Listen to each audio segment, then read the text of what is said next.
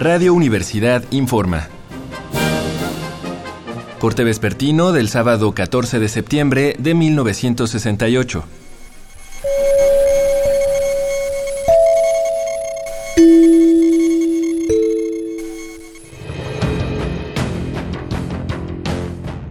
Esta tarde, el Consejo Nacional de Huelga y la Coalición de Maestros Pro Libertades Democráticas publicaron un documento titulado Disolución Social.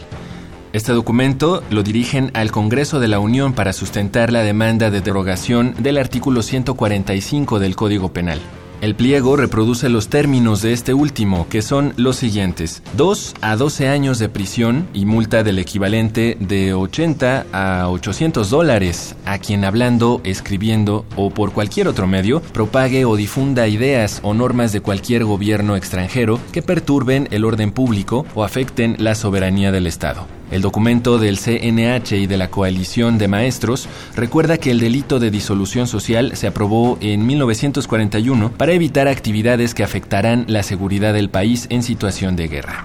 Asimismo, subraya que un delito de esa naturaleza se presta a ser interpretado con arbitrariedad y amenaza, además, la vigencia de las garantías constitucionales. Dentro de los comentarios que más llamaron la atención en el día de hoy, podemos destacar el pequeño detalle que ha provocado calcular la cantidad de personas que atendieron el día de ayer a la llamada Marcha del Silencio. Por supuesto que hubo en la prensa versiones que dijeron que no se llegó a las 100.000 personas. Algunas otras hablan de que se concentraron cerca de un millón de manifestantes.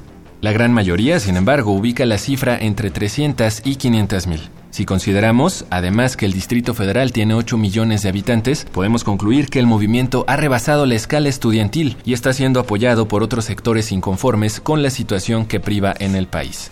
Seguiremos informando. Siga pendiente de los reportes de Radio Universidad.